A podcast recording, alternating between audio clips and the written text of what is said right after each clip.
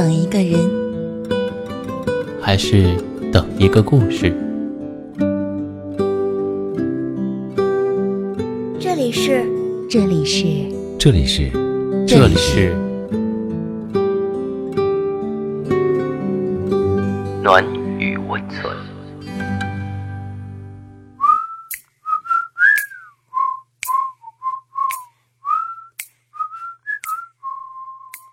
Hello everyone，我是荣止。今天呢，为大家分享的文章是那些相信星座的女生后来都怎么样了？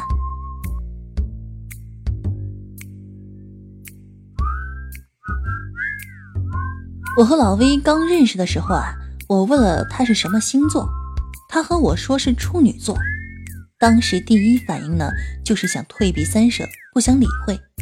首先就把老魏排除在外，因为在我的潜意识里认为我是双鱼座，心心念念找一个天蝎座的男生。可是后来呢，和老魏聊天的时候呢，越来越投缘，就把星座这个硬性标准取消了。和老魏在一起的时候，有次聊起我俩星座匹配度只有八十，老魏打趣我说。哪有这么多完美爱情啊？磕磕碰碰的才是感情。时到今日，我写下这段文字的时候，心里一直胆战心惊。如果当初因为自己太过于关注星座，就会错过老魏。我开始了解星座，是被当时高中同桌的一个女生带上了这条不归路的。那会儿呢，她谈了一个男朋友，结果没几天就分手了。分手原因呢，也十分奇葩。就是女孩子买了最新一期的星座书，上面说他们之间这个月必定会分手，一方会特别难过。所以女孩子一想，反正迟早要分手，就当机立断的和男孩子分手。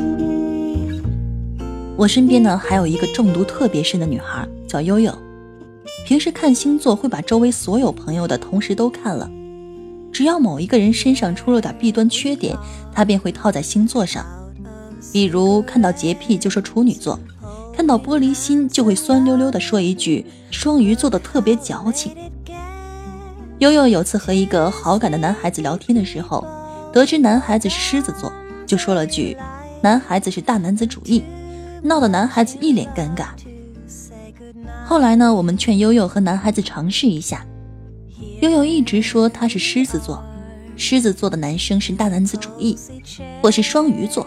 我们之间匹配率特别低，而且之前呢，悠悠认识一个男孩子，也是狮子座的，那个男孩子特别渣，伤透了这个女孩子的心，所以悠悠之后对任何狮子座的男生好感全无，只要听到狮子座就退避三舍。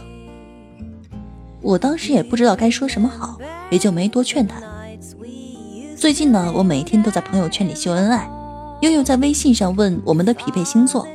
我很大方的和悠悠说了我们的星座，然后呢和悠悠说，都说处女座的男生吹毛求疵，可是老威把这些细心呢都用在了对我的照顾上，所有我记不住的小事儿，他都刚好的放在心上。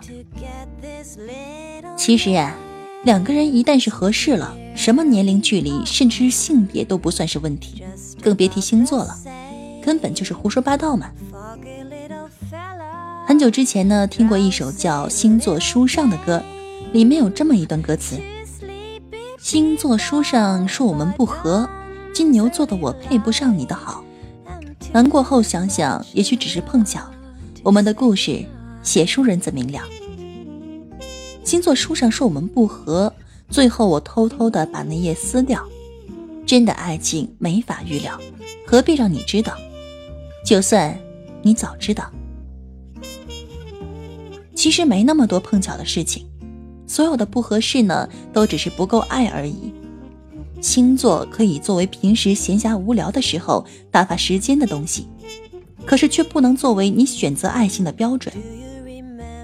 一个人好不好，只有你自己才知道。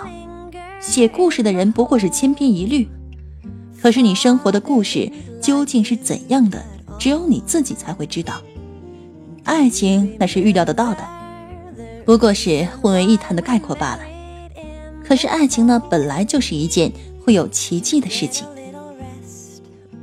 我不知道那些每天嚷着看星座匹配度的女孩子有没有找到他们的百分之百的另一半。我也不知道那些说着匹配度不合适的星座究竟是不是都互相折磨到白头了。可是我知道，我不信星座，我只相信身边的那个人。能不能在一起和星座哪有什么关系？你在身边就会有奇迹。茫茫人海之中，我们的相遇其实本来就是一件奇迹。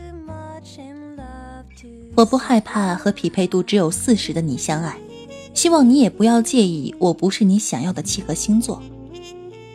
我相信，我们都是对于彼此最特别的人，即使明知道有好多的不合适，也会坚持的走下去。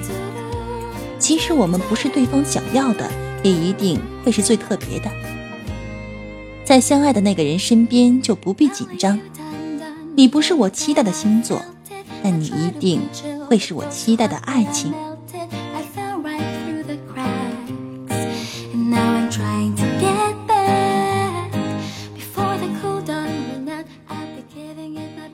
好啦，今天的节目就要接近尾声了，是时候和大家说晚安了。喜欢我们节目的听众呢？可以动动你的小手，点击节目下方的订阅。同时呢，我们也欢迎你来稿，诉说你的故事，用我们的声音记录下你的人生。晚安，我们下期再见。